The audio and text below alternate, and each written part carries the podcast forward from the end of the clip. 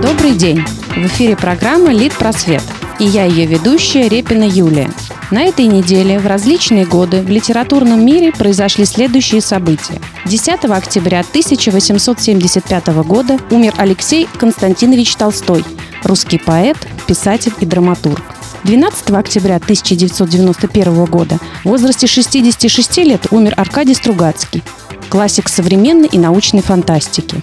А 14 октября 1926 года, 90 лет назад, в лондонском издательстве вышла книжка Алана Милна «Винни-Пух». 15 октября 1814 года, 202 года назад, родился Михаил Юрьевич Лермонтов, великий русский поэт, прозаик, драматург, художник и офицер.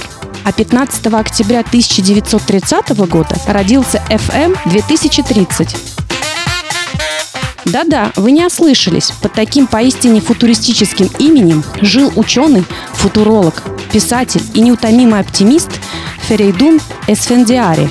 Будучи сыном иранского дипломата, он уже к 11 годам успел прожить в 17 странах и считал себя гражданином мира. В своем творчестве писатель занимался тем, что дарил людям надежду на прекрасное будущее и искал пути его достижения – Эсфендиари сменил свое имя на FM 2030, чтобы выразить надежду на то, что ему удастся прожить как минимум 100 лет и в 2030 году отпраздновать свой сотый день рождения. По его мнению, имена, которые обычно носят люди, выражают лишь их прошлое, а имя, которое он выбрал себе сам, выражает надежду на прекрасное будущее. И хотя в 2000 году FM 2030 скончался от рака поджелудочной железы, его мечта все еще имеет все шансы сбыться. Потому что после смерти его тело было подвергнуто криозаморозке. И, может быть, к юбилею человечество все-таки сможет сделать ему этот подарок. «Не стоит бояться мечты и надежды», — говорил он. Ведь именно дерзость мечтаний завела нас так далеко, из мрачных первобытных болот, к тому, где мы сейчас, в шаге от покорения галактик, в шаге от бессмертия. Но вернемся из будущего в настоящее. Знаете ли вы, что приносят книги в вашу жизнь? Сейчас я назову пять причин любить книги. Книги – это самый дешевый способ путешествовать. Чтение может в одну секунду перенести вас в другое место, в другое время, в другую страну.